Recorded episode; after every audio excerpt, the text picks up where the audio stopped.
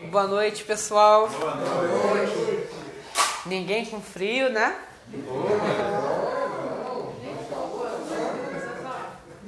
Que isso. Medindo minha temperatura ali deu 26. Tô geladinho. Ah, tá doido. Tô bem vivo aqui, ó. Nem morto fisicamente, nem morto em delitos e pecados, que Cristo já salvou a gente. Pessoal, eu separei um tema para a gente refletir hoje, estudar juntos. E eu acho que é muito pertinente para nós, como igreja, pensarmos um pouco em ter tempo de qualidade com Deus. O que é um tempo de qualidade com Deus hoje? Será que a gente está conseguindo manter esse tempo? Eu trouxe três fundamentos na Bíblia para a gente poder conversar e começar a pensar um pouquinho como que a gente faz, o que, que nós temos feito, o que, que nós não temos feito. Em primeiro lugar, a gente precisa compreender que é uma vontade de Deus que cada um de nós desenvolva tempo de qualidade com Ele, que desenvolva intimidade, que separe um momento da nossa rotina para poder estar só com ele e apenas com ele. E para isso eu separei em primeiro lugar o texto de Gênesis, capítulo 3, versículo 8. Quem achar primeiro pode fazer a leitura. Gênesis 3, 8. Serve? Quando ouviram a voz do Senhor Deus, que andava no jardim pela viração do dia, esconderam-se da presença do Senhor Deus o homem e sua mulher, entre as árvores do jardim. Vamos lá. E o Senhor Deus chamou o homem e lhe perguntou: Onde você está? Por que, que eu escolhi esse texto? Embora esse texto fale da vergonha de Adão e de Eva de estarem diante do Senhor, ele mostra em primeiro lugar que havia um determinado momento do dia em que eles se colocavam diante do Senhor. Eu não trago isso como um momento é, para falar sobre a disposição do homem para estar diante de Deus, mas é a disposição do próprio Deus para estar diante do homem. Você vê que é o próprio Senhor que, vai, que visita o jardim para ter um momento com Adão. Adão ele tinha funções dadas por Deus, ele precisava cultivar o jardim, cuidar dos animais, ele precisava fazer todas as tarefas para manter tudo aquilo ali da criação de Deus organizado. Você vê que havia plantas que Deus criou que brotavam da terra, mas havia plantas que precisavam ser semeadas. E é para essas plantas que o Senhor cria Adão e Eva. Então Adão ele tinha uma função, ele tinha que cuidar do jardim. A verdade é essa. Mas mesmo tendo essa função, o próprio Senhor desejava que Adão tivesse um momento com ele. E ele desce dos céus e visita o jardim. E aí é o relato que nós temos aqui, que Adão e Eva estavam envergonhados, tinham discernimento do bem e do mal e se esconderam do Senhor, porque haviam pecado. Então, o primeiro texto que a gente leu hoje, ele mostra que tempo de qualidade com Deus não é só um desejo nosso, é em primeiro lugar um desejo de Deus para as suas criaturas e para os seus filhos. Deus quer que nós nos relacionemos com Ele, Ele quer que nós desenvolvamos intimidade e conhecimento da palavra dele e da própria pessoa dele. E aí você continua lendo a Bíblia, você vai ter momentos no qual você vai ouvir falar de homens que eram tão próximos de Deus que foram transladados. Então você vê a intimidade desses homens. E aqui eu começo a abordar um pouco sobre nós. Eu queria falar sobre a necessidade de se ter tempo de qualidade com Deus a despeito de qualquer rotina e a despeito de qualquer pessoa. E com que em base em que eu digo isso? Daniel, capítulo 6, versículo 10.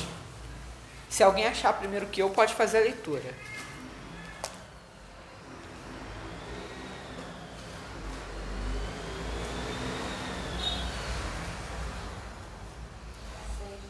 Daniel 6,10. Daniel, pois, quando soube que a escritura estava assinada, entrou em sua casa e em cima no seu quarto, onde havia abertas do lado de Jerusalém, três vezes por dia se punha de joelhos e orava, e dava graças diante do seu Deus, como costumava fazer. A gente vê que Daniel, quando lemos a palavra, ele era, é, no caso, conselheiro de um imperador.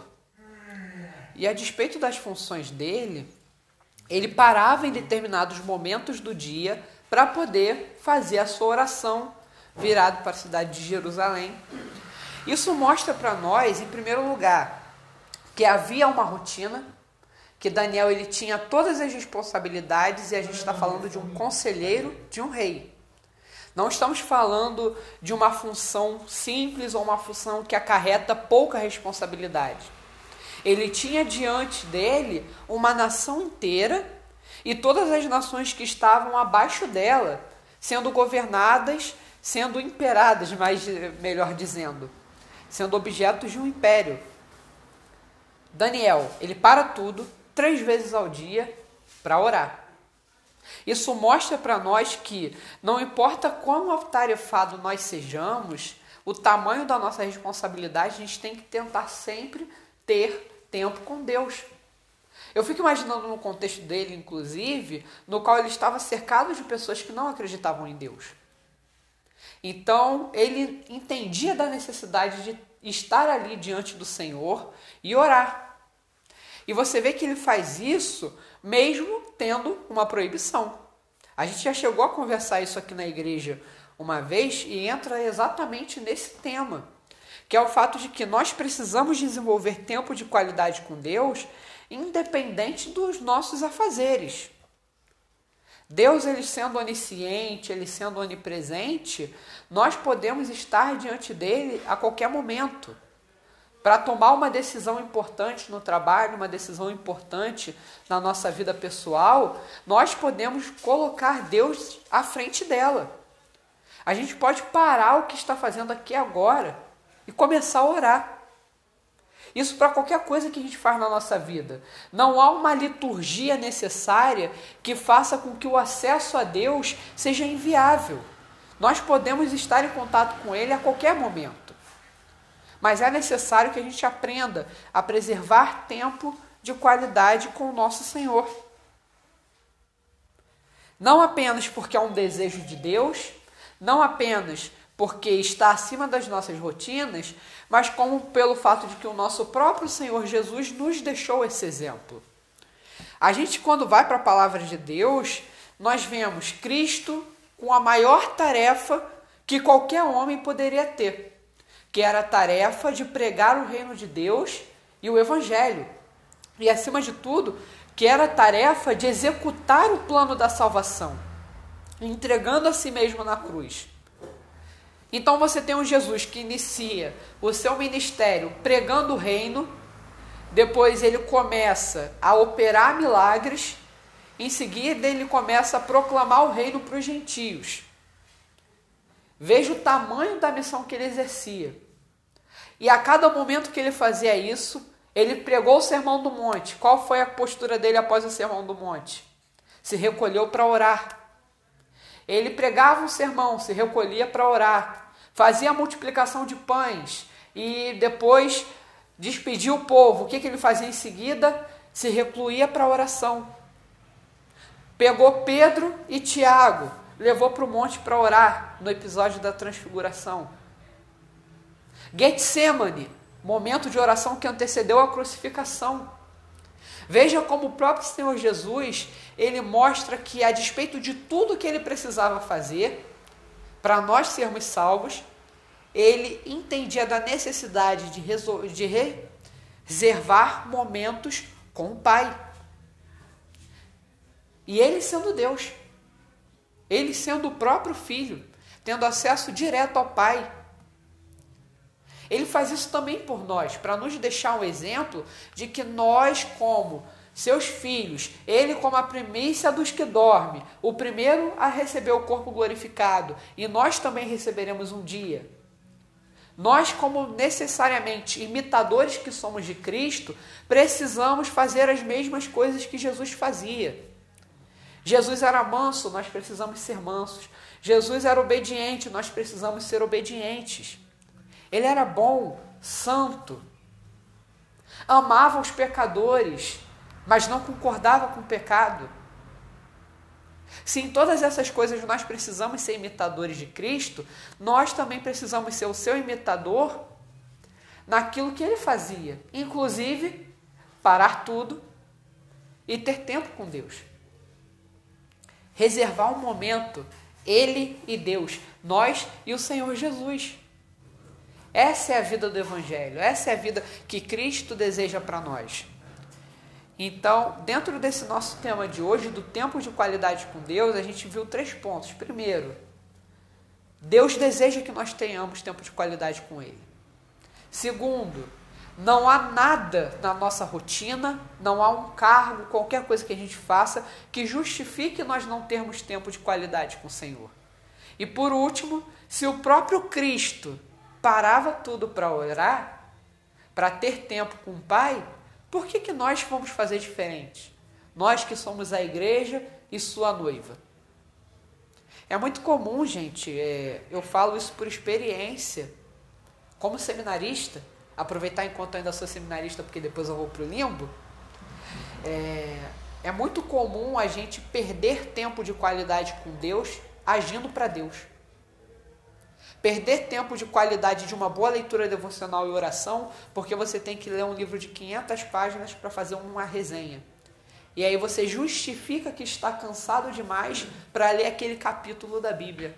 Você já leu tanto hoje e era para o seminário, então é para Deus.